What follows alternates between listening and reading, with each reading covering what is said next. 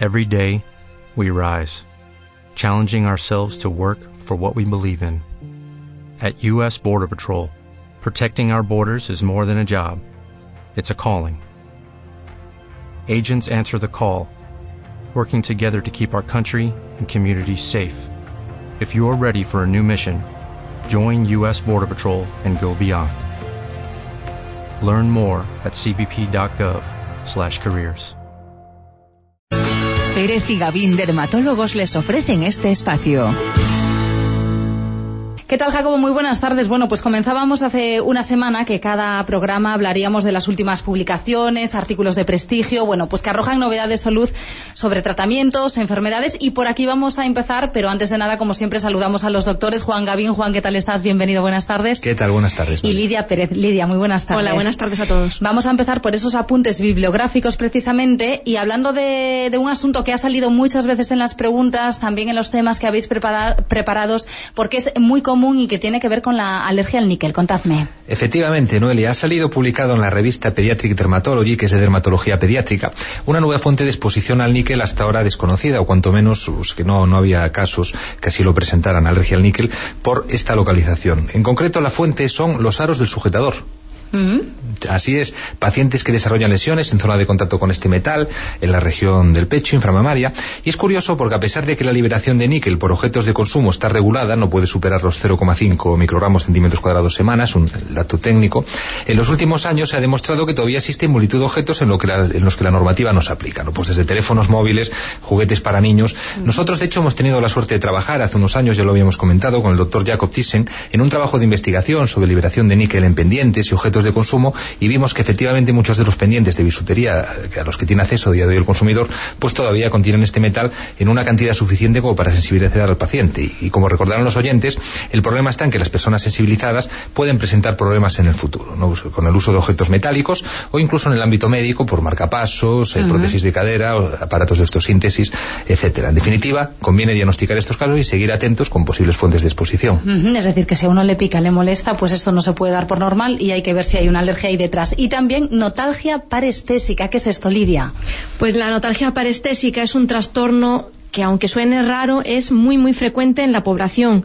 Muchos oyentes probablemente se reconozcan en los síntomas que vamos a describir porque es algo muy característico. Se trata de un picor muy intenso que aparece siempre en la misma zona, es una zona de la espalda, generalmente interescapular entre los dos homóplatos, y ese picor suele ser de años de evolución y a veces con el tiempo se acompaña de una mancha en la zona. Es mucho, muy frecuente que muchos pacientes cuando nos vengan a la consulta lo hagan porque familiares o allegados les digan que tienen suciedad en esa zona de la espalda, más perceptible a veces en verano, al exponerse en la playa.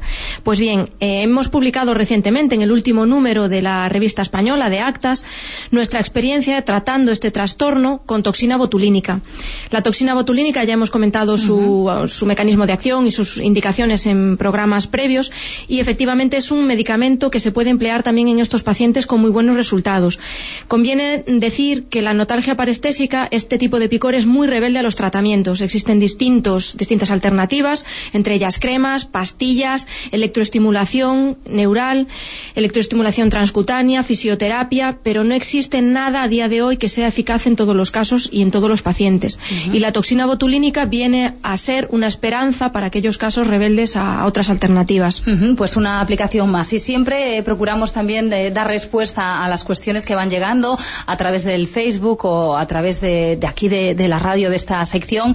Y bueno, seguramente eh, muchas personas, sobre todo si hablamos de, jóvenes que tienen un problema de acné, a veces eh, agudo, se preocupan por el tema de las cicatrices. ¿Se pueden evitar o cómo se pueden evitar? La única manera que existe de evitar las cicatrices de acné es evitando la aparición de lesiones inflamatorias. Y es precisamente este el motivo por el cual es necesario comenzar el tratamiento cuanto antes. Y, y conviene añadir que las cicatrices no aparecen solo en el acné juvenil propio de la adolescencia, sino que también pueden aparecer en el acné de la mujer adulta, que aparece a partir de los 20 años y es de más difícil tratamiento. Es muy importante para para evitar las cicatrices, no manipular las lesiones, no utilizar esfoliantes agresivos, limpiezas de cutis excesivas, eh, pacientes con lesiones inflamatorias tampoco son recomendables ya que esto se acerca a la manipulación, ¿no?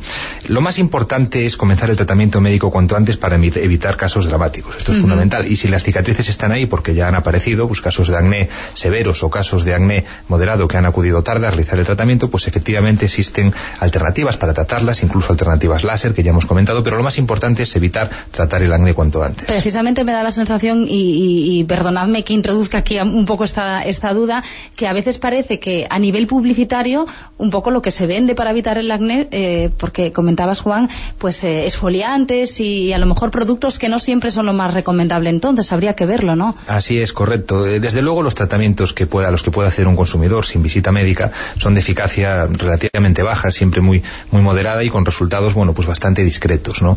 Además, muchos de ellos, efectivamente, sobre todo limpiadores agresivos, productos scrub, productos esfoliantes, pueden estar incluso contraindicados, por lo cual, antes de realizar cualquier tratamiento, lo recomendable es una consulta médica. porque luego nos puede quedar la cicatriz para, todos para toda estos la vida. productos, además, muchas veces lo que hacen es inflamar las lesiones inflamatorias que ya están en curso, con lo cual empeoran el, cuadro. Bueno, pues yo creo que esto es importante tenerlo en cuenta.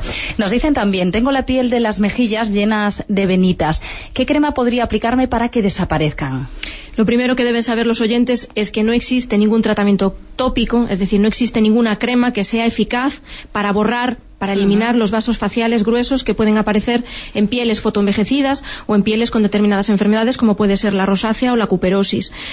Todos sabemos que existen comercializadas una amplia variedad de dermocosméticos de distintas cremas con distintas indicaciones, entre ellas para pieles con rojeces, que en algunos casos muy leves pueden ayudar a aliviar determinadas molestias como puede ser una sensación de ardor, un escozor en un paciente que tenga una piel con estos problemas, pero que para casos en los que predominan las telangiectasias, es decir, los vasos visibles y bien constituidos resultan completamente ineficaces.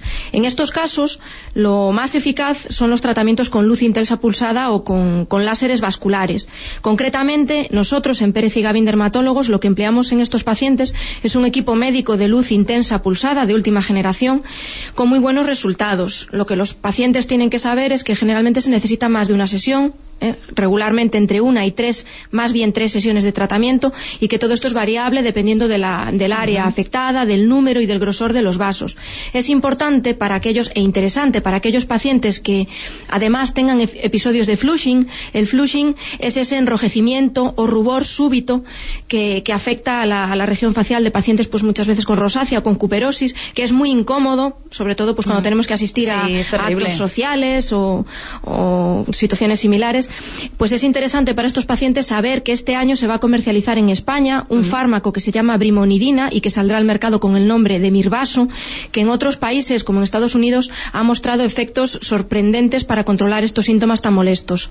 Como llama la atención que exista, eh, bueno, pues un fármaco para eso, ¿no? Sí, sí. es tremendo. Resultados de hasta 12 horas y, la verdad, muy buenos, aplicados a demanda de forma constante. Trataré yo, viajaré a Estados Unidos al Congreso americano este mismo mes, a finales, y trataré de hacerme con algún envase, pues para poder probarlo aquí ya en algún paciente, porque realmente aquí lo que falta está aprobado el tratamiento, falta simplemente pues la autorización de comercialización, pero los pacientes lo podrían utilizar ya. Pues, pues ya nos contarás, Juan, un poco también, un poco las, las sensaciones. Bueno, y una última pregunta. Para la alopecia androgenética, ¿es verdad que existen tratamientos tópicos más eficaces que el minoxidil?